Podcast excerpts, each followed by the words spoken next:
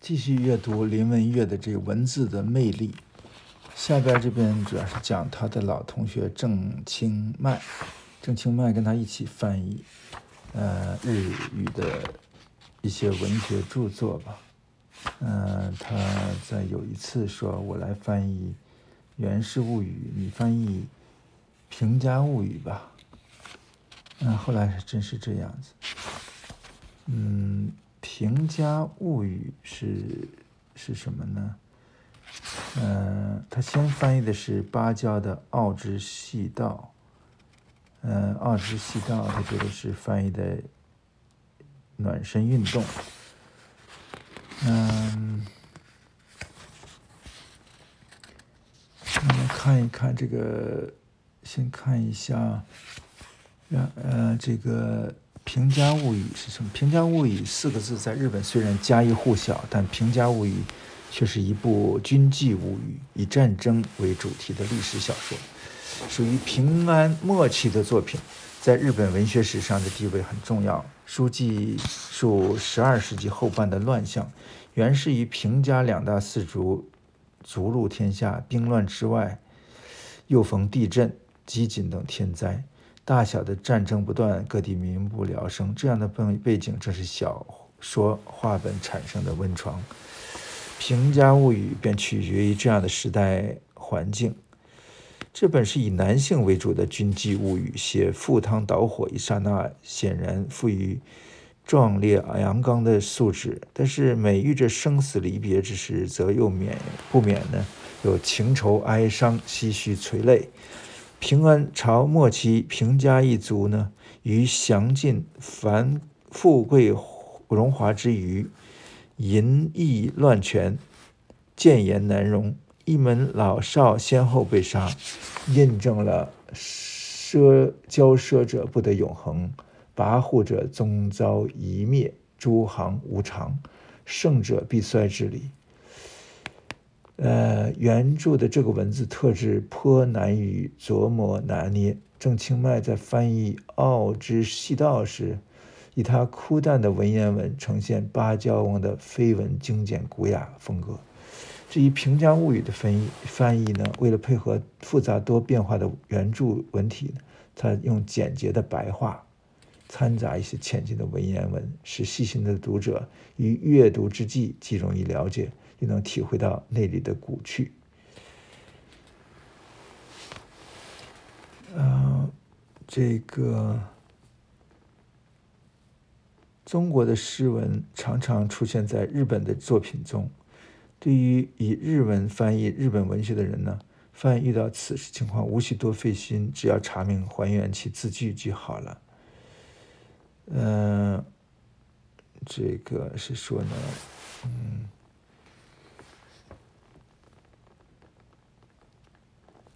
呃，比如说在正义的这个《奥之细道》里面的第一章开始中名义之二句：“越日者，百代之过客。”来往之年，亦旅人也。明显的是，嗯，倒吸着李白的“春夜宴桃李园序”等等等等。第九文谈到殿名长生，已是长生；门号不老，以求不老。长生殿指的是唐朝皇帝祭祀历代祖先的家庙，不老门则是汉阳洛阳城门之名。人至黄昏后，随至千里行。与曹操诗“老骥伏枥，志在千里；烈士暮年，壮心未已”这些，都是引用的中文。嗯，所以呢，读者在阅读日本的历史军纪小说时呢，除了异国情调的感受之外呢，又有一种熟悉亲切的印象。嗯，这是这篇散文，这是给。嗯，然后下一篇叫做《平安朝文学的中国语义》。嗯，这这本讲什么呢？呃，主要是他讲这个翻译《源氏物语》的这个当时的社会环境吧。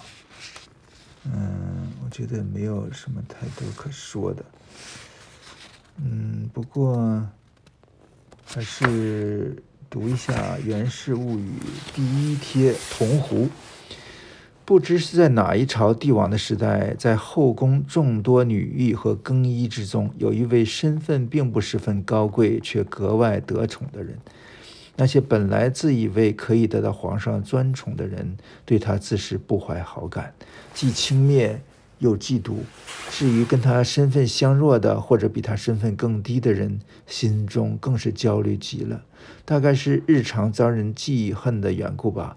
这位更衣变得忧郁而多病，经常独个悄然的，呃，反归娘家住着。皇上看他这样，也就更加怜爱，往往罔顾人言，做出一些叫人议论的事情来。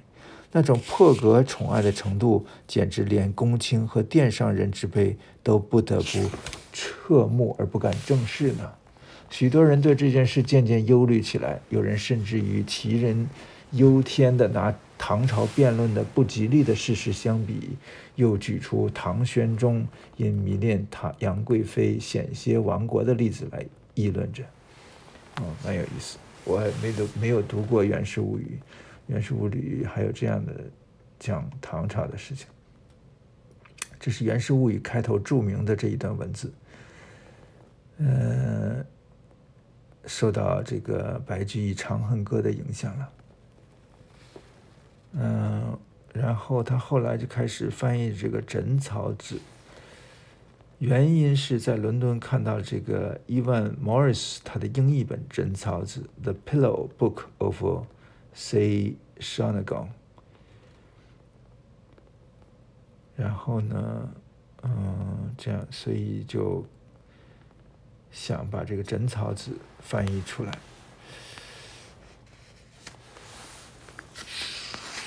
枕草子与《源氏物语》并称日本平安朝文学的双璧。呃，这两本书的作者只是部和清少纳言，后世戏称女流作家。而他们的书《源氏物语》及《枕草子》则又称为女流文学。这样的称谓是由于假名书写的文体始于平安朝代女性所执笔的物语。对，过去日本的这个男人是说写汉语，所以只有这些女人才用这个，嗯，这也也是开始了他们的这个白话文运动吧。嗯，在日本文学史上，子师部和青少青少纳言。不仅是堂堂第一流的文学家，而今通过多种外国语的译介，已享有诗举世尊重的地位。中国的读者还没有无缘得失，那反倒挺有意思的。为什么是中国没有呢？嗯嗯，只是这样。所以这个他翻译这些是一九七二年到一九八九年。经由翻译介绍这两这两个原因，台湾的读者们无形之中就会问下一本呢？他说，在我心中呢，感到必须尽一己所能的使命感。第三本书就选择了这个和权氏部日记，然后别人就说看吧，他偏爱女性作家。或许有人会这么想，但我以紫砂部青山纳言的顺序译出平安朝文学为中文，并不因为两人是女性的缘故，而是因为他们。呃，《源氏物语》和《枕草子》这两部重要著作，呃，非常重要。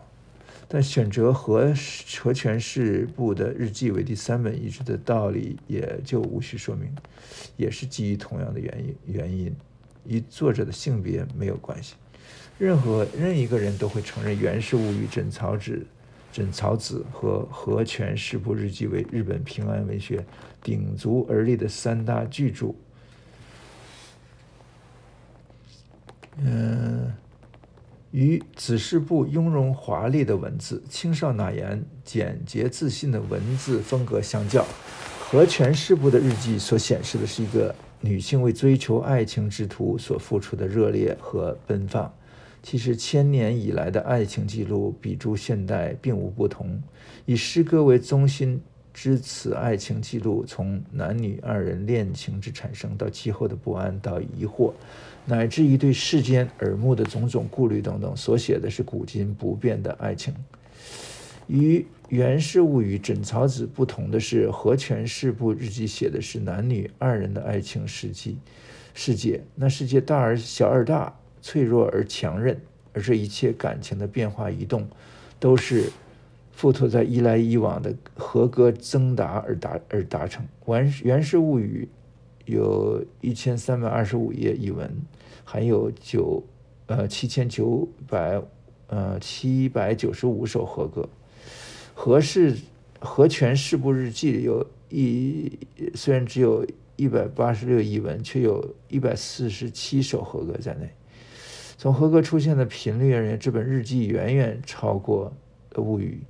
和歌往往受到字数语言的制限，每常有言不尽意处，遂有散文之技术不足之。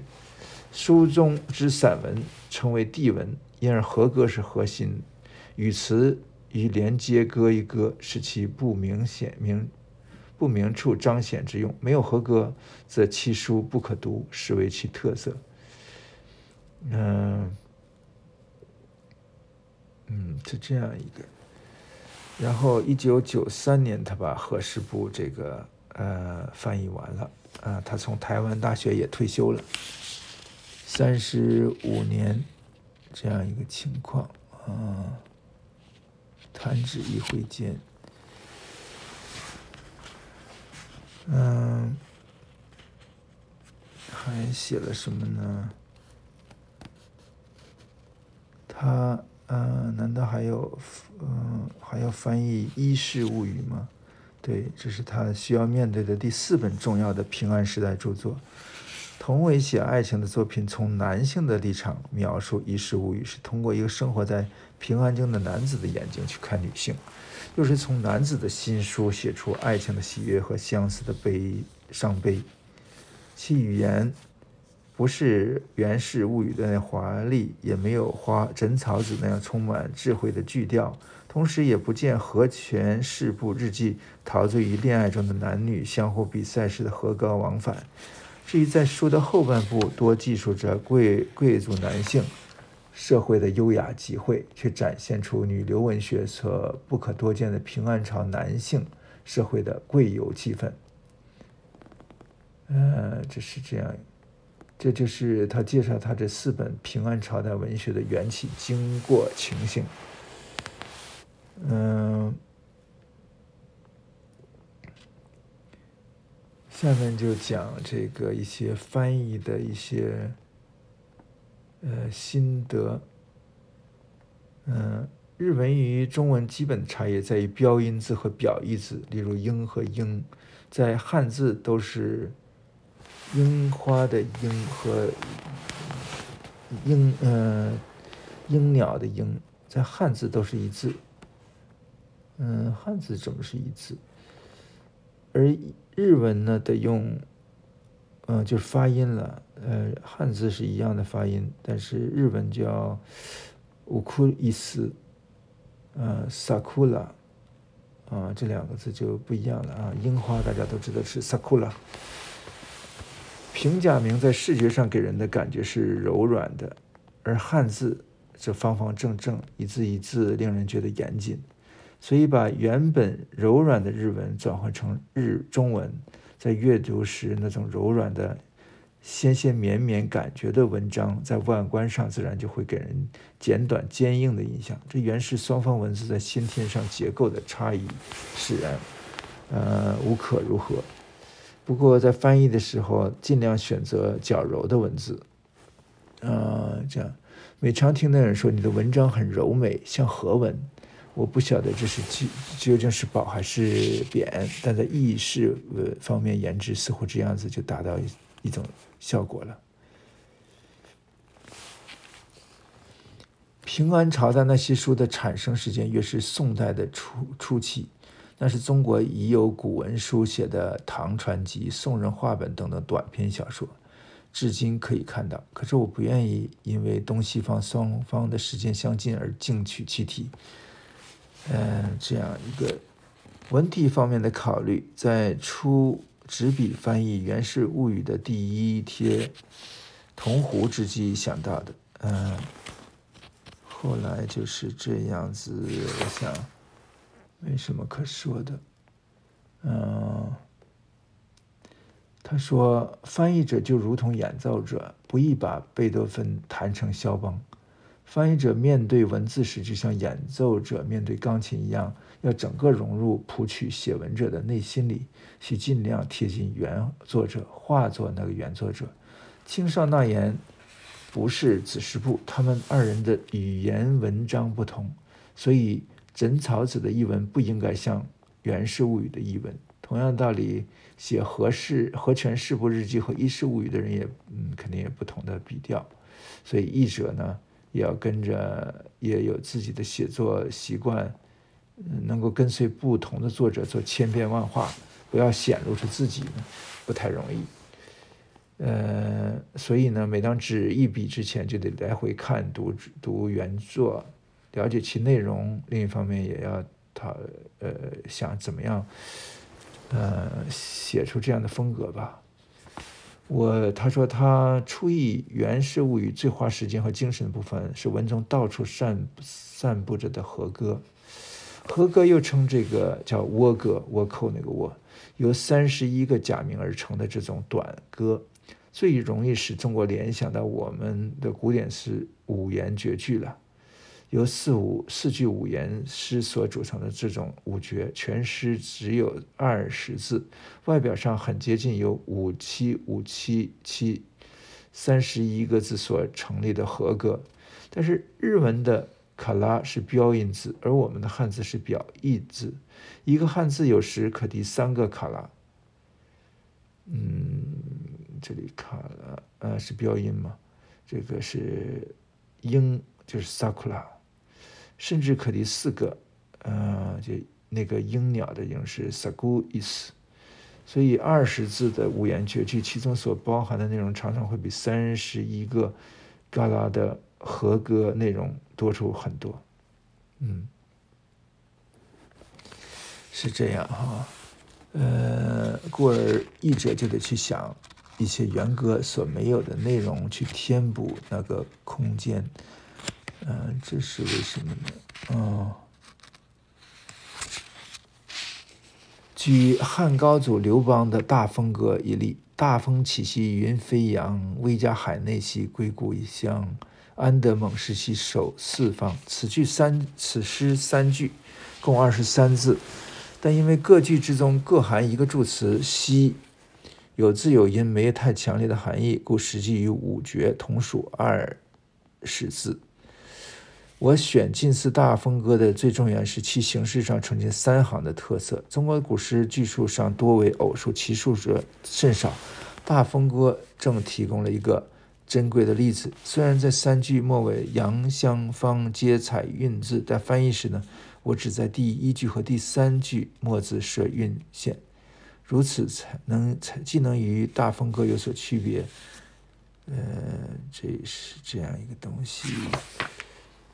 下面举这个《源氏物语》的这个铜壶所见的一首和歌原文与我自己的译作，以及我所看的中英译作列出供比较。嗯，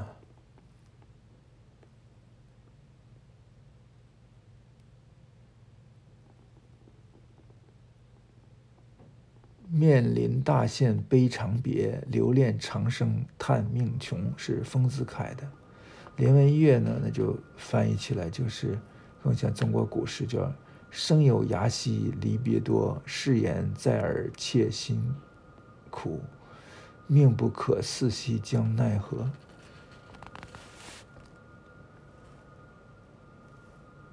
啊。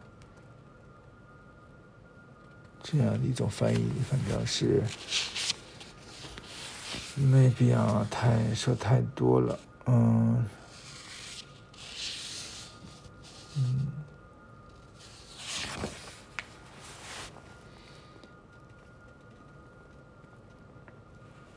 行，这一集就说这么多，谈这么多。下一篇是中国人的立场，是一本这个。嗯，日文的文章了。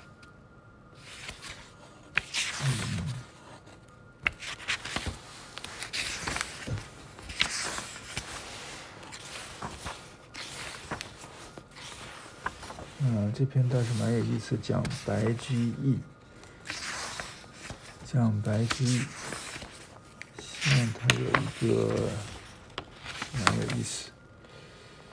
嗯，下一篇是关于古典文学作品翻译的翻译的省思。嗯，又是这个翻译的东西，我看有什么东西可以再说一下。嗯。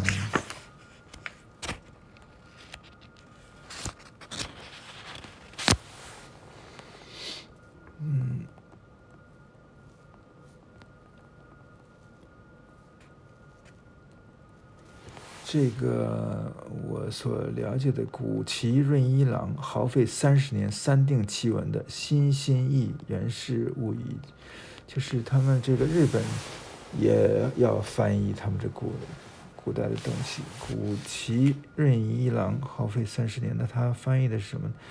以日本现代文译其古文，终不免仍有一些地方令外文译者无法释然，尤其和歌的部分。所以要参又要参照英文等等，是一项研究的工作。嗯，这样一个事情。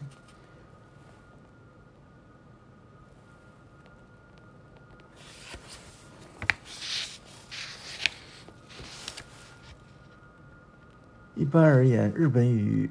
文与人的感觉叫中国语文迂回委婉，有人以音乐取弊，称中文有钢琴之声音，日文则以则是小提琴演奏同一曲调，其音响感人效果却略微有别。我认为以琴键之音取代琴弓之声，虽不易为，但是适度强调其连绵感，或可以接近其曲旨，故译文有时不不必会拉长句式。呃，而未与镜字剪裁成为比较简洁的中文句式。举例如下：一般做乳母的人对自己从小抚养带大的孩子总是有一种偏爱，觉得与众不同的。何况这位乳母所抚养带大的是元氏之君这样稀世的人物呢？所以句子就比较长。正担心他们不知要讲。车子停靠在哪儿？只见那前驱者之辈陆陆续续下马来，不管青红皂白的，把人家原先就驻停在那儿的车辆给挪走，却将自己随同逝者的车子都拉过来停靠，可真是叫人叹为观止了。在悲叹着比梦更虚幻不可视的世间男女情事之间，竟度过朝朝，竟度过朝朝暮暮，不觉已届四月十一日。木下树荫渐成浓暗了，土环之上草色青青。他人或者未必特别注视，却由不得一一眺望之际，忽察觉篱笆近处有人影晃动，究竟晃动究竟是谁呢？正疑惑着，原来是那个曾经近似过顾亲王的小舍同人同人嘞。嗯，就是这样的一种像，确实是翻译的很好。呃，除此之外，日本人在日常语常用，呃，为经常是有这什么，呃，表态之习惯，比国人较多。啊 d e s n e 很多。嗯，何况三书的作者均为平安。时期上流社会之女性，她们笔端所大量出现的呀、嘛、啦等等词，正是作品文字的文字的特色与魅力所在。举例如下：以以后对那一位不再存、不再心存悬想的，这等悲与恨都已深烙在心上，忘也忘不了喽。那位三亲王一向都是能言善道，怪不得人家要去攀高贵的人类。哎，真是个羞死人了！以后再也不敢到这儿来探望你们了。只希望你千万不要将这个鲁男子的故事外泄才好。嗯，这样一些事情也不用都记住了，以后看一看。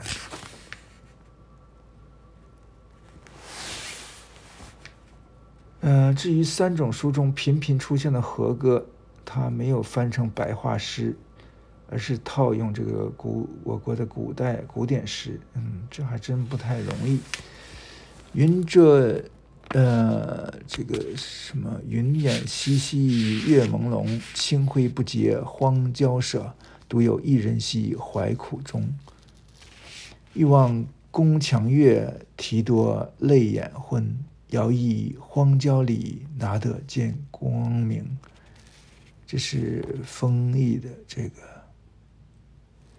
生林毅的是生别离兮。总悲苦，静若有情，邻居留君影。对此聊堪兮未相思。风意的话就是镜中倩影若常在，对此菱花寄未心。林意是君难求兮处浓归，莲花壁呃边上露油气，露油气，露油悬。何忍离此兮孰是依？嗯，这样一些事情，嗯，《枕草子》一书一书冒首之句叫，呃，这个，呃，阿莱瓦阿开巴诺，呃，是这个春，如果要直译的话，就是春是暑。呃啊，嗯，不是这样，怎么说呢？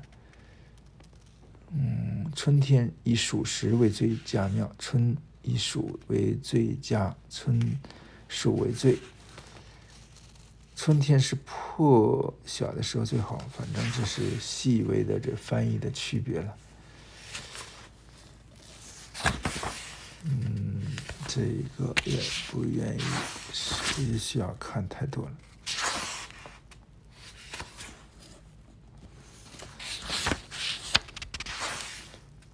嗯，行，这一集就读到就读到这。